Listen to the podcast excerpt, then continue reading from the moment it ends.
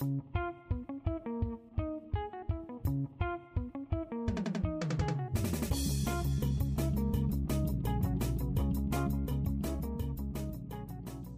willkommen bei Petajoule, dem Podcast der österreichischen Energieagentur. Bei Petajoule sprechen wir regelmäßig über Themen, die die österreichische Energiewelt bewegen. In diesen außerordentlich bewegenden Zeiten, den Zeiten der Corona-Krise, äh, ist auch bei uns alles ein bisschen anders. Äh, die gesamte Energieagentur sitzt im Homeoffice und wir zeichnen diese Folge heute mit Skype auf. Deswegen vielleicht auch die etwas schlechtere Tonqualität und da und dort ein Hackler und deswegen vielleicht auch Schlagbohrer und Kindergeschrei im Hintergrund. Das gehört ja jetzt alles zu unserem Arbeitsalltag dazu. Zum neuen Arbeitsalltag dazu gehört aber auch das Podcast hören, habe ich mir sagen lassen. Und vielleicht finden jetzt auch mehr Leute Zeit und Muße, einmal bei Petajoule reinzuhören. Bei uns geht es heute um das Auf und äh, eigentlich noch mehr um das Ab auf den Energiemärkten.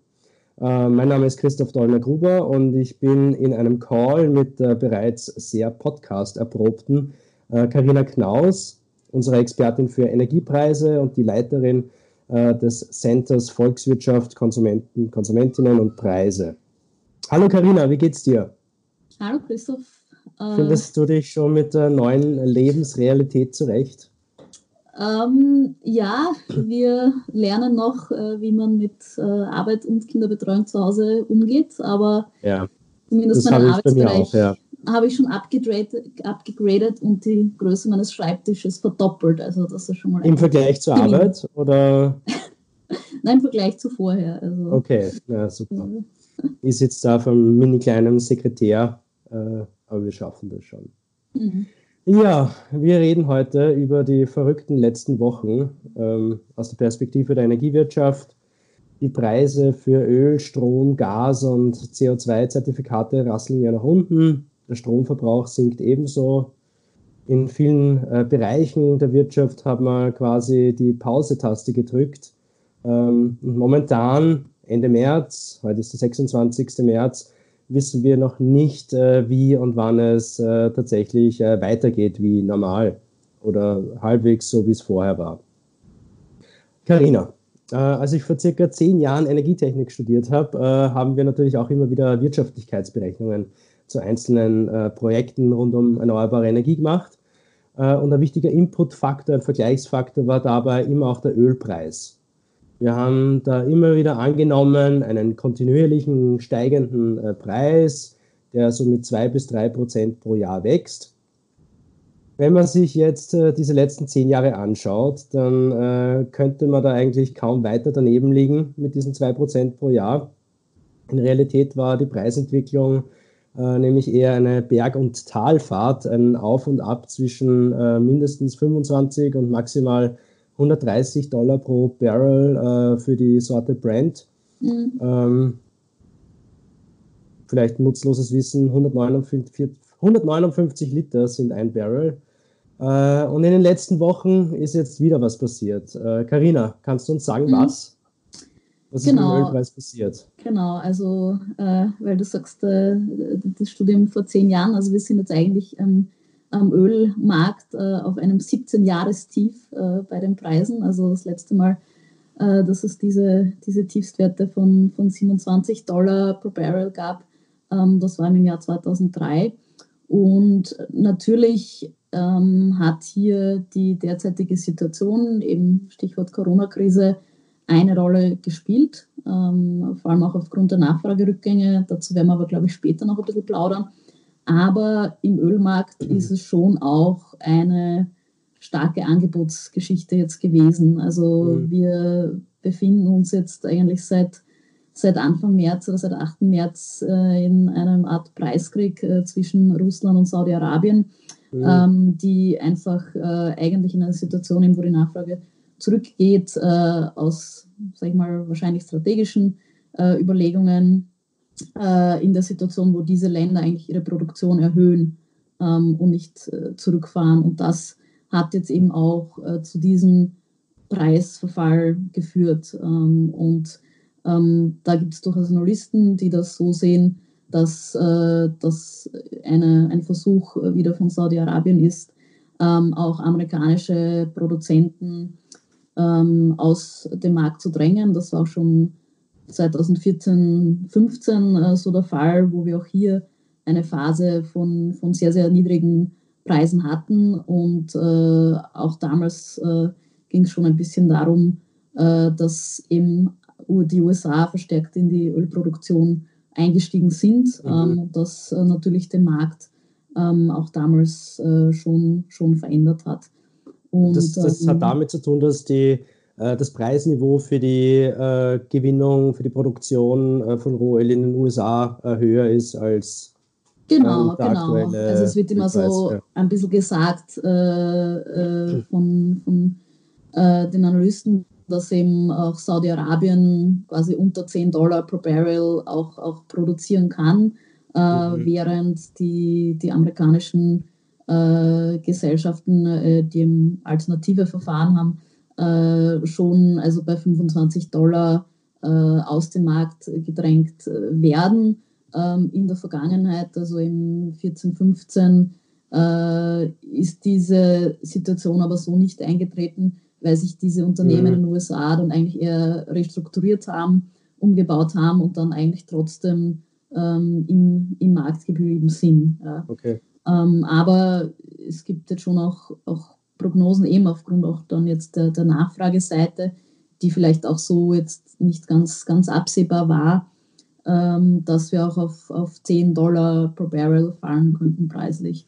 Mhm. Und das ist schon ja. im Vergleich zu, zu äh, sagen wir jetzt die letzte Krise, die wir hatten, Lehman Brothers und Finanzkrise 2009. Ähm, also da sind wir auf, äh, auf 35 äh, Dollar pro Barrel damals äh, äh, runtergefallen. Also das ist eigentlich mehr als, als, äh, als jetzt. Ja. Und dieser weitere Verfall auf 10 Dollar pro Barrel hängt dann mit der Corona-bedingten Wirtschaftskrise zusammen. Ja, also ich denke, das sind die Szenarien, wo dann davon ausgegangen wird, also einerseits, dass eben Saudi-Arabien und, und Russland weitermachen, äh, auch, dass, dass wirklich äh, die Beschränkungen, die wir jetzt sehen, äh, nicht vorübergehend sind, sondern wirklich in einer langanhaltenden äh, Krise, Krise münden. Mhm. Ähm, und was vielleicht auch ein, ein Unterschied aber zu damals ist, zu 2009, ist, dass wir damals eigentlich einen Preisverfall insofern dramatischer war, weil damals bei 140 Dollar pro Barrel gestartet sind. Mhm. Daher ist es schon so, dass wir aufgrund generell schon der Konjunkturabschwächung, die eigentlich schon vorher begonnen hat, ja. ähm, da sind wir noch bei 65 Dollar gestartet im Jänner. Ja, mhm. also das, ist, das Delta ist nicht so extrem. Du hast äh, gesagt, heute stehen wir bei 26 äh, also jetzt äh, die letzten Spot-Daten ein bisschen Erholung geben, um die 30 äh, mhm. Dollar per Barrel für Brent. Ähm, ja. WTI, also die amerikanische mhm. Sorte, die liegt aber drunter deutlich, ja. Also okay. unter 25. Merken die Haushalte da auch schon was von dieser Preisreduktion? Ja, also bei den Treibstoffen beziehungsweise beim Heizöl äh, sieht man schon. Also jeder, der jetzt an der, der Zapfsäule noch, noch gesehen hat bei wichtigen Wegen. Äh, grundsätzlich gilt ja für uns in Österreich auch Stay at Home. Stay at home. Äh, genau, äh, dass äh, da die Preise durchaus gesunken sind und wir teilweise unter einem Euro äh, pro Liter okay. schon waren. Ähm, in Deutschland ist es sogar so weit gekommen, dass für Heizöl, wo die Preise auch deutlich gefallen sind, sogar schon zu quasi ich sag mal, Hamsterkäufen gekommen ist, äh, um sich hier einzudecken, mhm. äh, schon eigentlich für nächstes Jahr, für nächste Heizsaison, weil es eben jetzt äh, so günstig ist. Also da hat sich das gleich voll durchgeschlagen. Mhm. Äh, wie sieht es generell bei den anderen Energieträgern aus? Also wenn wir jetzt zum Beispiel schauen, äh, ähm, der Gaspreis ist ja nicht unabhängig auch vom, vom Ölpreis. Mhm. Wie schaut es aus mit dem Gaspreis? Ja, also da, auch beim Gaspreis äh, haben wir die niedrigsten Preise äh, seit 2003. Wir sind da jetzt äh, unter 10 Euro pro MWH. Äh, gestern äh, sind sogar einige Hubs, also Frankreich, Deutschland, Niederlande, unter 8 Euro äh, pro MWH gefallen. Mhm. Ähm, das ist im Vergleich zum letzten Herbst, wo wir noch ein Preisniveau hatten von 15, 16 Euro pro MWH. Das ist eigentlich eine Halbierung. Ja. Mhm. Und äh, so eine Situation, also das, da muss man wirklich weit, weit zurückgehen, äh, dass man die beobachtet. Und was jetzt noch dazugekommen ist in den letzten Tagen, ist auch, dass es entsprechend äh, relativ warm eigentlich ist. Ähm, und äh, wo wir natürlich auch äh, starke Effekte äh, beobachtet haben, ist bei den CO2-Zertifikaten, also die Preise für CO2-Zertifikate im bevor wir, bevor wir da noch auf die CO2-Preise eingehen, wie schaut es beim Strom aus? Ah, bei Strom äh, ist eine andere Reihenfolge in den äh, Unterlagen. Bei Strom äh, ist es auch so, dass hier die Preise ähm, im Day-Ahead-Bereich zurückgegangen sind. Also mhm. äh, wir waren jetzt vor, vor einer Woche ähm, äh, bei Preisen von, von rund 30 Euro pro MWH. Mhm. Jetzt äh, waren wir eigentlich bei 20 bis 23 Euro äh, pro MWH.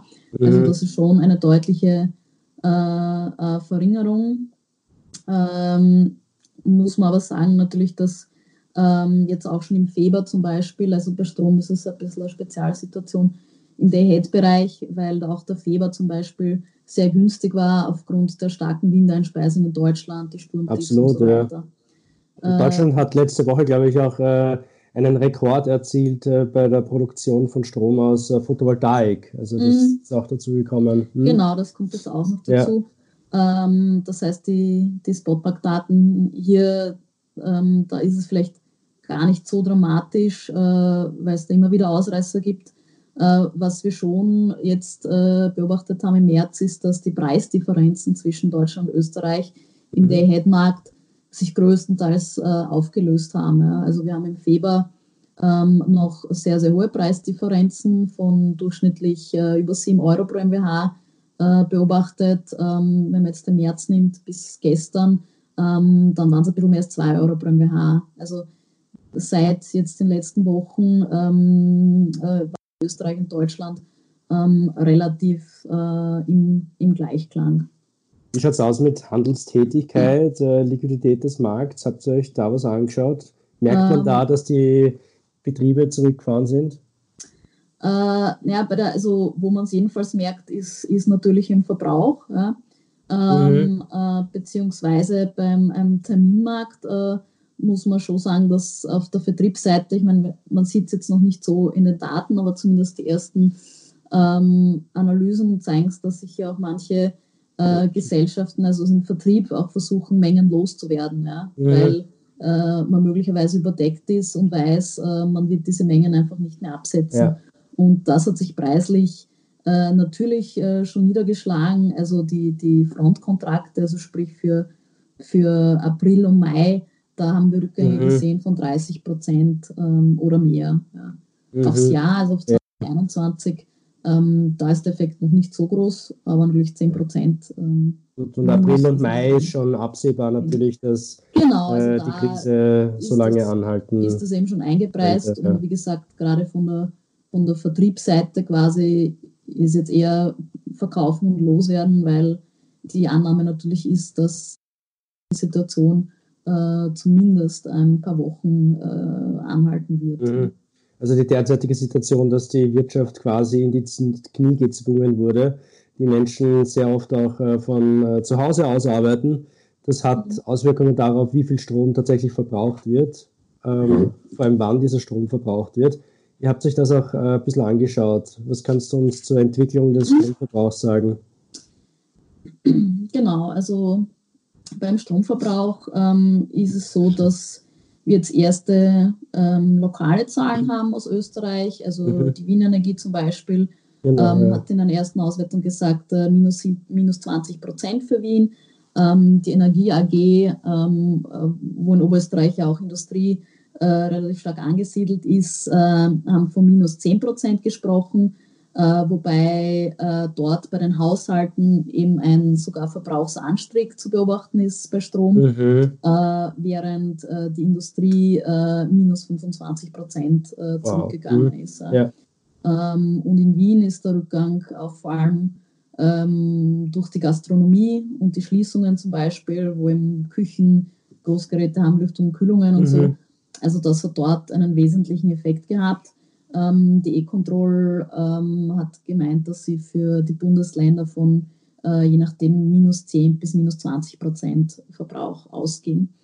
Ähm, international vielleicht, weil man kann mhm. ja sagen, die Länder sind teilweise etwas weiter voraus. Natürlich in, in vielen Bereichen sehr, sehr bedauerlich voraus, aber man kann auch hier vielleicht ein bisschen ja. ablesen, in welche Richtung es geht.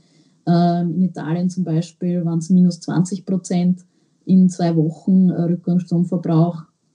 Äh, mhm. Spanien, Frankreich, wenn man Temperatur bereinigt, äh, minus 15 Prozent. Mhm. Und äh, vielleicht noch aus, aus China, äh, wobei die liegen jetzt ca. 30 Prozent un unterm Vorjahr mhm. mit dem Stromverbrauch. Also ja. ähm, das ist schon deutlich. Auch Deutschland natürlich, äh, beispielsweise Automobilbranche, dort natürlich stark betroffen, äh, Industrie äh, minus 20 Prozent. Ja. Ich glaube, da haben einzelne jetzt, OEMs jetzt für zwei Wochen auch die Produktion ausgesetzt. Genau, mhm. genau. Also da hat sich das schon dramatisch. Gibt es eine ähnliche Tendenz auch bei anderen Energieträgern? Öl, Gas? Kann man ja, ja, also äh, wir, also bei, bei, bei Öl ähm, ist es so, dass äh, äh, jetzt äh, die IA äh, die neuesten Analysen herausgebracht hat.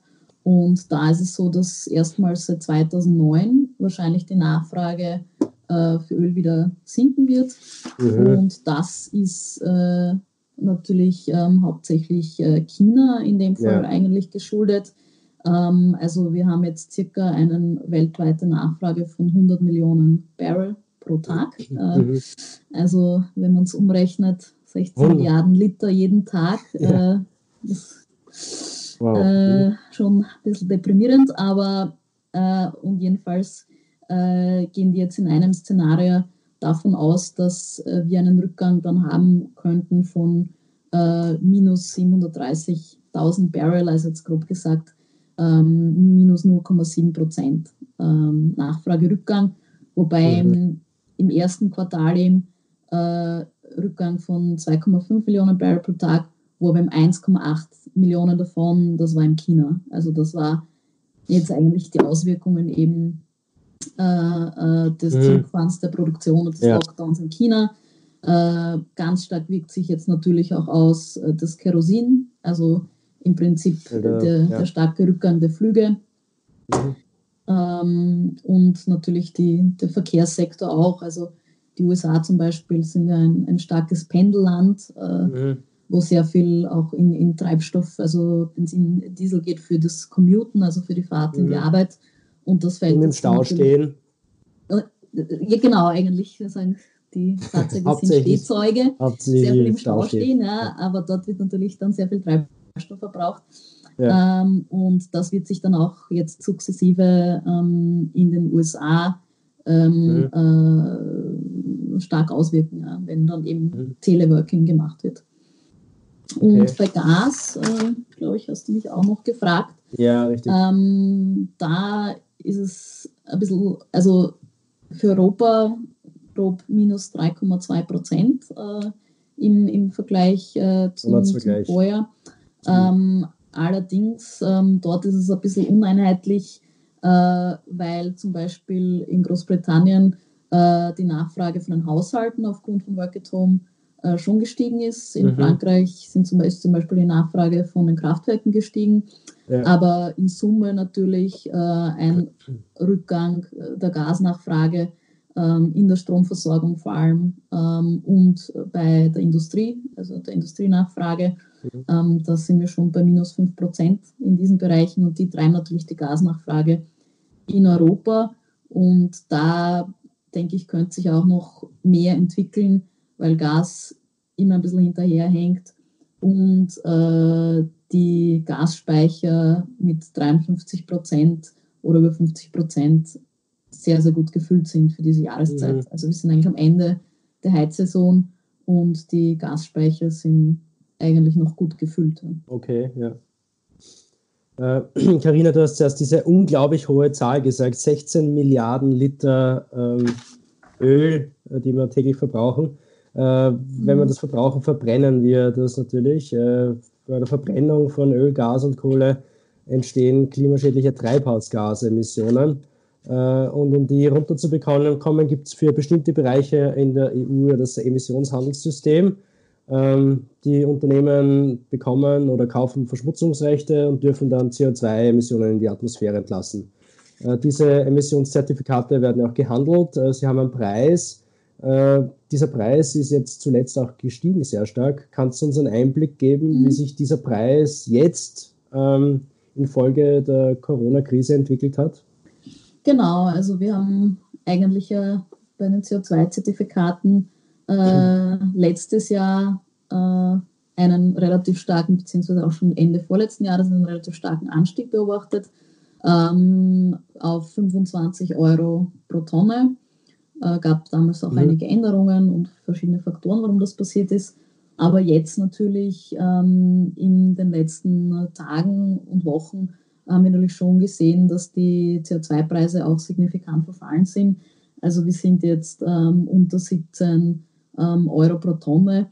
Das ist ein deutlicher Rückgang, ähm, was ich noch nicht abschätzen kann und, und wo bei mir eigentlich viele Fragezeichen sind, mehr als vielleicht noch den anderen Energieträgern, ist, wie das da eigentlich weitergeht. Also weil mhm. eben hier, wenn dann wirklich äh, die Industrienachfrage noch weiter zurückgeht, auch die die Stromerzeugung, ähm, äh, also Energie ist ja ein großer Teil des Emissionenhandelssystems, mhm. Äh, äh, zurückgefahren wird, ähm, dann weiß ich nicht, ob es auch nicht hier noch deutlich nach unten gehen kann. Ja, weil dieser Stock an Emissionszertifikaten, die man hat, ja erhalten bleibt. Genau, also das ja. war eigentlich das Problem, sage ich jetzt mal, ähm, der, der, der, der, der letzten Wirtschaftskrise 2009 ist also genau das passiert, dass dann die CO2-Preise 5 Euro pro Tonne kollabiert genau. sind und sich ja. jahrelang nicht mehr erholt haben, weil eigentlich jeder mit Zertifikaten äh, versorgt war, sozusagen. Oder mhm. das, das Überangebot an Zertifikaten. Und dann wurden aber Mechanismen äh, eingeführt, wie die Marktstabilitätsreserve, ähm, um hier mehr Flexibilität in der mhm. Anzahl der Zertifikate zu haben. Ja. Ja, ich meine, die Emissionen sind zurückgegangen, das ist klar. Ähm, das ist jetzt nichts, worüber man sich groß freuen kann, auch wenn man ähm, sich die Bewältigung der Klimakrise auf die Fahnen geschrieben hat. Ähm, der Rückgang ist nämlich nicht passiert, weil irgendein Prozess, ein Fahrzeugbestand oder die Stromerzeugung sauberer geworden ist, sondern weil die Betriebe halt einfach ihre Produktion eingestellt haben oder der Flugverkehr zum Erlegen gekommen ist. Äh, Autoverkehr stark zurückgegangen ist, wie du schon gesagt hast. Äh, in den USA wird sehr viel gependelt. Äh, in Österreich ist das natürlich auch der Fall. Ähm, diese Emissionsrückgänge sind also sehr temporär. Ähm, aber so weit, dass Schätzungen davon ausgehen, dass Deutschland sein Klimaziel für 2020 sogar erreichen kann, vielleicht sogar übererfüllen kann. Ähm, bisher hat damit niemand gerechnet. Äh, ähnliches gilt vielleicht auch äh, für das Energieeffizienzziel in Österreich von 1050 Petajoule Endenergieverbrauch für 2020. Auf einem Niveau von 1120 Petajoule wir äh, bisher im Jahr 2018, 2019 wahrscheinlich ähnlich, fehlen noch 7% auf 2020, aber unerreichbar erscheint auch das nicht. Aber halt, Jubelmeldung ist natürlich keine. Ähm, Deswegen auch keine Jubelmeldung, weil BIP und Treibhausgasemissionen in Österreich äh, noch nicht genug voneinander entkoppelt sind. Ähm, deswegen ist dieser Rückgang halt auch nicht nachhaltig. Äh, sobald die Wirtschaft wieder anläuft, äh, werden auch die Emissionen wieder ansteigen. Das werden wir wahrscheinlich dann bald in China beobachten können, die ja jetzt den Lockdown schon sukzessive zurückfahren und lockern. Ähm, wie schaut es da bei uns aus, Karina? Hast du Schätzungen, was die Corona-Krise für die Konjunktur äh, bedeutet? Ja, es, es wurden gerade jetzt äh, die neuen von von IAS äh, veröffentlicht. Äh, die gehen jetzt für 2020 von minus 2,5 äh, Prozent im BIP beziehungsweise minus 2 Prozent im BIP-Ups. Mhm. Ähm, das ist eigentlich relativ optimistisch. Äh, ja. Sagen Sie auch selbst in Ihren Studien, dass hier eigentlich angenommen wurde, dass die Maßnahmen relativ schnell wieder, wieder aufgehoben werden können. Weil mhm. ich sage mal, im Vergleich 2009 hatten wir einen BIP-Einbruch von 4,9 Prozent. Ja. Und mhm. wenn ich mir jetzt schaue, was an den Energiemärkten passiert ist, auch im Vergleich zu 2009, ähm, da scheint das schon wirklich dann, also optimistisch oder eben unter der Annahme, dass eben äh, diese, diese äh, Maßnahmen und Beschränkungen nicht nur in Österreich, sondern wir sind ja ein ja. starkes Exportland, vor allem auch in der EU, äh, was dort passiert, betrifft uns sehr, sehr stark, dass das eben bald, relativ bald wieder eine Normalität übergeht. Mhm. Ähm, interessant auch, glaube ich, ist ein bisschen die, die Sektorenverteilung. Ich meine, es ist wahrscheinlich eh keine Überraschung, ähm, dass natürlich der Tourismus, Gastronomie, Beherbergungsbetriebe besonders betroffen sind. Mhm. Äh, äh, dann natürlich auch immer fürs BIP äh, der private Konsum, jetzt aufgrund von den Einschränkungen bei Handel und Dienstleistungen, äh, äh, fällt das natürlich. Und äh, auch ganz klar der Verkehrssektor, vor allem die Luftfahrt, Luftfahrt Schifffahrt, ähm, Industrie und die Bauwirtschaft, die, die sicher jetzt am massivsten betroffen sind. Ähm, wenn man jetzt ein bisschen weiter sieht, äh, eben wie, wie auch andere das einschätzen und auch ein bisschen außerhalb Österreichs, ähm, in Deutschland äh, gibt es da, da schon einige Prognosen dazu. Und da geht die Bandbreite doch um einiges weiter auseinander. Also mhm. ähm, das Deutsche Institut für Wirtschaftsforschung, äh, dieses Mal von minus 0,1 Prozent ausgegangen. Äh, in Kiel hingegen, äh, IFF Kiel, die äh, haben sogar Szenarien mit minus 8,7 Prozent äh, mhm. schon ja. publiziert. Also die Bandbreite hier ist eben, eben, relativ breit, je nachdem, wie optimistisch man ihm ist. Ähm, und gibt auch Schätzungen, dass also ein, ein zweimonatiger Stillstand äh, würde Einbußen von zwischen 7 und 11 Prozent bedeuten und ein dreimonatiger Stillstand minus 10 bis minus 20 Prozent. Und das ist natürlich äh, nicht mehr also, aufholbar. Ja. Und du hast doch China angesprochen. Mhm. Also gibt es durchaus auch Analysten, die sagen, auch wenn jetzt China wieder hochfährt, das ist in den drei Quartalen nicht mehr aufzuholen. Äh, mhm. Also ich glaube, die offiziellen Prognosen für China sind jetzt bei 5, 6 Prozent Wachstum. Aber das ist auch noch offen, ob das, ob das unter diesen Umständen noch machbar ist. Ja, das, das geht natürlich auch nicht von heute auf morgen, ähm, die Wirtschaft wieder hochzufahren, schon gar nicht äh, ohne zusätzliche Unterstützung. Äh, Braucht es natürlich sehr viel Kapital, äh, EZB und massive Finanzmittel aus, jetzt für den Fall von Österreich aus Bundes- und Landesbudgets.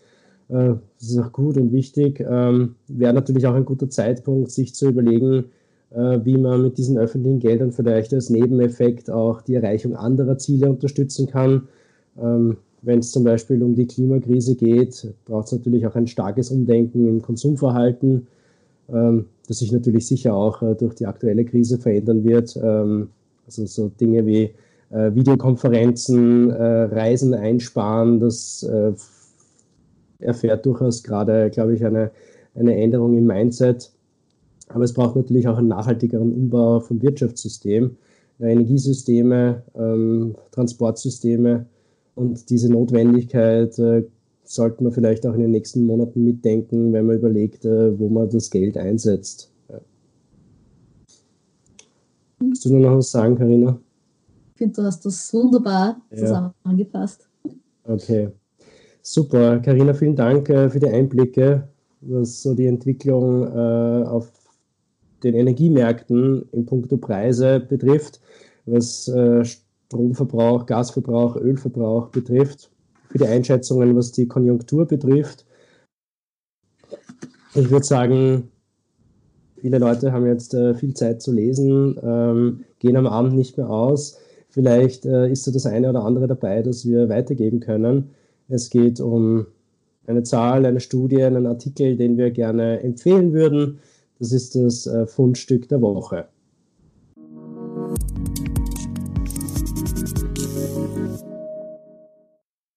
Hast du ein Fundstück, Karina? Ähm, ja, also ich habe im Wesentlichen eine Zahl mitgebracht, beziehungsweise auch einen Verweis auf ja. einen Blog, äh, der immer wieder lesenswert ist, äh, nämlich von Michael Lieberich, äh, Bloomberg, ähm, mhm. der dort immer sehr launisch manchmal und jedenfalls unterhaltsam bloggt.